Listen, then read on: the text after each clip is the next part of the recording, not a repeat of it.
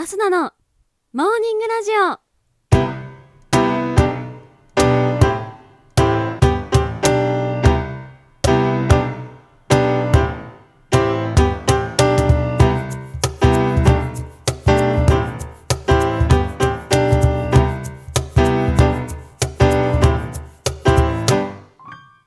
皆さんおはようございます。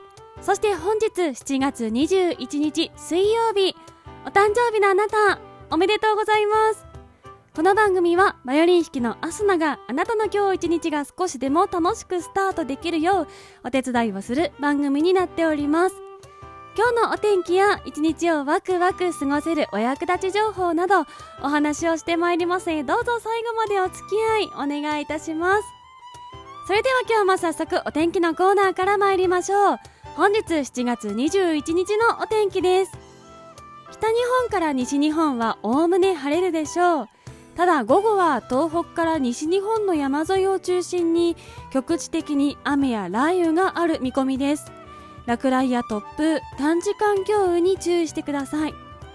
南西諸島では局地的に雷を伴い非常に激しく降る恐れがあります。なお台風6号が23日にかけて沖縄地方に接近する見込みです。沖縄では暴風に厳重に警戒し沖縄と奄美では高波に警戒してください。大雨による土砂災害などにも注意警戒が必要です。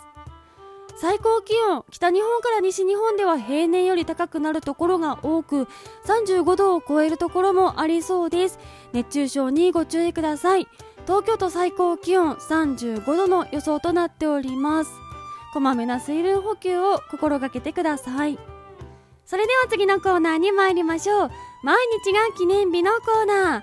本日7月21日の記念日はこちら。日本三景の日。親善結婚記念日。自然公園の日となっております。日本三景の日。こちらは江戸時代の儒学者林俊斎が著書日本国字石膏において松島天橋立宮島を日本三景として絶賛したことから林俊斎の誕生日である今日が記念日として制定されております。今ご紹介した松島天橋立宮島はいずれも全部で36カ所ある国の特別名勝に指定されています。続きまして親善結婚記念日。こちらは1900年7月21日に現在の東京大神宮が親善結婚式の PR を始めたことにちなみ制定されております。当時結婚式は家庭で行うのが一般的だったのですが1900年5月10日に後の大正天皇となられた時の皇太子のご婚儀が初めて宮中賢所大前で行われたことにより国民の間でも親善で結婚式をしたいという機運が高まりそれを受けて始まった PR だったそうです。ちなみに現在執り行われている親善結婚式の原型は日比谷大神宮の宮司が宮中婚礼を参考にして作り東京大神宮が一般向けにアレンジしたものだと言われております。続きまして自然公園の日。こちらは1957年7月21日に自然公園法が制定されたことにちなみ制定されております。自然公園を守り親しんでもらうことが目的となっており7月21日から8月20日は国立公園協会などの主催で自然に親しむ運動が実施されております。自然公園とは優れた美しい自然の風景地を保護していくとともにその中で自然に親しみ野外リクリエーションを楽しむことができるように指定された公園という定義があり国有地だけでなく民間の所有地も含まれ全国に400カ所あるんだそうです。それでは次のコーナーに参りましょう。ちょこっとトリビアのコーナー。今日はウコッケイの日でもあるということなのでウコッケイにまつわる雑学を集めてみました。なぜウコッケイの日なのか。1942年7月21日にウコッケイの主産地である大分三重広島などでウコッケイが国の天然記念物に指定されたことにちなみ制定されております。続きましてそもそもウコッケイってどんな鳥？というお話。ウコッケイとは鶏の品種の一つでウコッケイ漢字でカラスの骨の鶏と書くように皮膚内臓骨に至るまで真っ黒な鳥となっております。しかし羽毛は黒と白があり全体がふわふわの白い毛で覆われている様子を思い浮かべる方が多いと思います。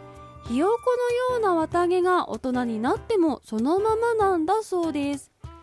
その変わった見た目から中国では霊長として扱われ不老不死の食材と呼ばれておりました。当時栄養価も高く味も美味しいため現在でも高値で取引されております。続きまして天然記念物なのに食べていいの？というお話。今日がウコッケイの日である理由はウコッケイが国の天然記念物に指定されたからとご紹介いたしました。しかし一つ前のところで美味で栄養価も高く今でも高値で取引されているともお話しいたしました。あれ？天然記念物ということは希少ということになりますが食べていいんでしょうか？そもそも天然記念物とは日本固有の学術上貴重な自然で採集捕獲は禁止されている植物動物などのことを指します。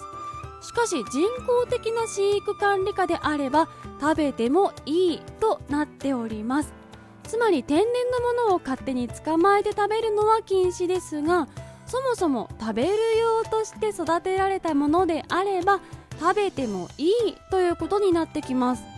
実はホタルイカもホタルイカのいる風景というのが天然記念物に指定されているのですがその風景が見れなくならない程度ならという制限で捕獲が許可されており旬の食べ物として出荷されているようです。滑稽というとそのものも栄養価高く人気があるのですが卵も気になりますよね。鶏が年間300個卵を産むのに対しウコッケイは年30個から50個程度しか産まない大変貴重な卵なんだそうです。そして栄養価ももちろん高くビタミン A はうなぎの約9倍。ビタミン B は牛レバーの約2倍。鉄分はほうれん草の約9倍。亜鉛は大豆の約3倍。そしてビタミン E カルシウムレシチン EPA、DHA も豊富ということで栄養素の宝庫と言えるほどのものなんだそうです。ぜひ皆様この夏夏バテしないようにどこかでウコッケ召し上がってみてはいかがでしょうか。といったところで本日のモーニングラジオお別れの時間が近づいてまいりました。この番組は平日毎朝6時半に更新ということなので明日からの連休お休みをいただきます。次回は来週月曜日。26日にまたお会いしましょう。そして連休中どこかで生配信やる予定となっておりますのでぜひそちらでまたアスナに会いに来てください。それではいつものそろそろ参りましょう。今日は一日元気にいってらっしゃい。